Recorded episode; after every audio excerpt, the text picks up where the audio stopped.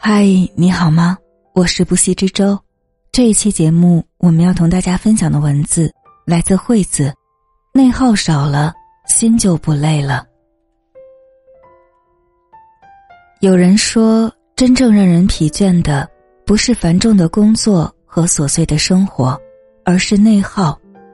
它看不见、摸不着，却时时束缚着你，不断消耗你，让你无法专注。体会不到成就，甚至丧失前进的动力。只有远离了内耗，人生才有向好的可能。远离情绪的内耗，你是否有过这样的体验？比如工作上被领导批评了，可能只是一件很小的事，你却久久放不下心中的委屈；比如楼梯口碰到的同事。没跟你打招呼，可能只是因为时间紧急，你却花了很长时间去想，今天有没有做的不对的地方。比如给朋友发了一条微信，半天没有回复，你就开始无端的猜测，把种种不好的可能想了一遍又一遍。其实这些就是情绪上的内耗，看上去只是很小的事。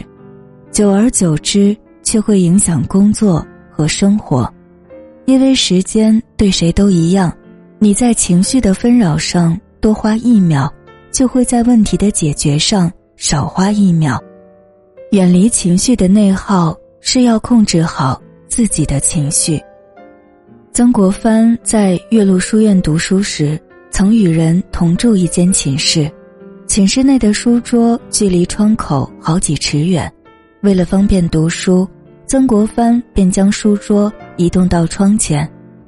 室友见后大为恼火，说：“你的书桌放在窗口，把我的案头的光线全给挡住了。”曾国藩听后没跟他计较，反而和气的问他：“我的书桌应该放到哪里呢？”室友指着床边：“就放在那儿吧。”曾国藩笑一笑。按照他的意见放了。到了晚上，曾国藩用功读书，这位室友又说：“白天不念书，夜深了却来打扰人吗？”曾国藩便改朗读为默读。不久，曾国藩考中了举人，这位室友没考上，他挖苦讽刺说：“要不是他把我的好风水带走了，他怎么能考上举人？他还不是……”沾了我的光，即便如此，曾国藩也没动怒，也不争辩，控制好自己的脾气，不在情绪上跟别人内耗，才能远离纷扰，专注的做好当下的事情。如果一有事情就要猜测别人的想法，如果一遇到矛盾就要跟别人计较，如果一被别人误解。就要到处吐槽、唉声叹气，并不利于问题的解决。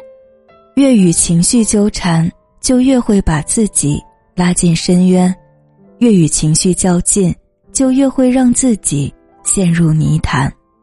内耗自己的情绪，最终耗费的是自己的时间和精力。远离工作的内耗。看过一个问题。为什么我整天忙得脚不沾地，却没有丝毫的进步和成就感？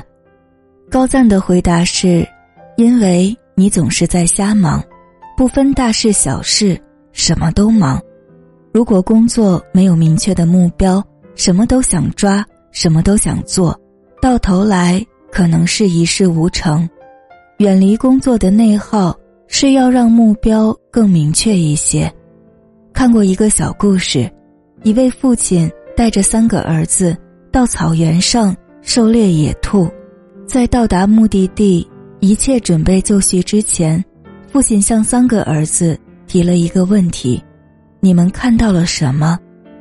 老大回答道：“我看到了我们手里的猎枪，在草原上奔跑的野兔，还有一望无际的草原。”父亲摇摇头说：“不对。”老二回答道：“我看到了爸爸、大哥、弟弟猎枪、野兔，还有茫茫无际的草原。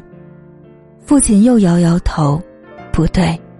而老三的回答只有一句话：“我只看到了野兔。”这时父亲才说：“你答对了。”最重要的是，只有一件。这本书中提到，同时做几件事只会分散你的专注力。如果你期望凡事都走向成功，那么必须聚焦目标。你要做最重要的那件事。选择多了，路就弯了；目标多了，精力就散了。在大海中航行，你必须朝着灯塔的亮光前行，才不会偏航。在大山里行走，你必须按着指南针的方向指引，才不会绕路。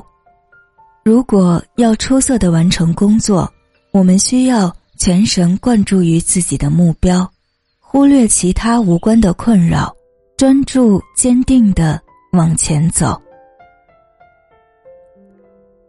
远离生活的内耗。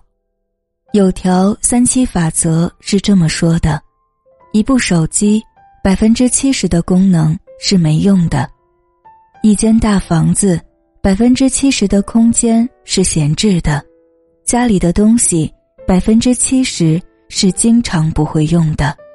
想一想，确实如此。比如，你本来只需要一件上衣，却为了搭配又买了计划外的裤子和鞋子；比如，某一天你忽然心血来潮想亲手烤个蛋糕，于是网购了烤箱和一堆东西，到最后可能也就只用了一次。久而久之，你的空间越来越小。你的环境越来越挤，你的心越来越堵。远离生活的内耗，是要让自己对物质的需求归于简单。古希腊先贤苏格拉底一生过着朴素的生活，无论严寒酷暑，他都穿着一件普通的单衣，经常不穿鞋，吃饭也不讲究。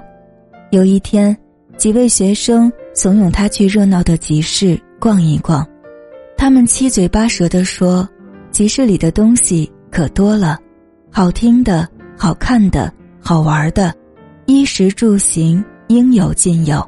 您如果去了，一定会满载而归。”苏格拉底想了想，同意了学生的建议，决定去看一看。第二天，苏格拉底一进课堂，学生们。立刻围了上来，热情的请他讲一讲集市之行的收获。他看着大家，停顿了一下，说：“这次我的确有一个很大的收获，就是发现这个世上原来有那么多我并不需要的东西。很多时候，我们觉得时间不够用，我们觉得每天除了累还是累，是因为。”我们常常在为无关紧要的百分之七十疲于奔命，却错过了人生最重要的百分之三十。物质并不是拥有越多越好，人生也不是拥有越多就越幸福。就像梭罗在《瓦尔登湖》中说：“一个人只要满足了基本生活需求，不再汲汲于声名。”不再汲汲于富贵，便可以更从容、更充实的享受人生。看过一句话，人们总是把幸福解读为有、有房、有车、有钱、有权，但幸福其实是无、无忧无虑、无病无灾。有多半是给别人看的，无。才是你自己的。世间浮躁又喧嚣，愿我们懂得时时清零，懂得删繁就简，在琐碎的生活中，不内耗情绪，不内耗工作，不内耗生活，做个简单而又快乐的人。感谢惠子的这篇文字，也感谢你的用心聆听。我是不息之舟。更多节目。欢迎在喜马拉雅 APP 上搜索“不息之舟”，关注我。我们下期再见，晚安。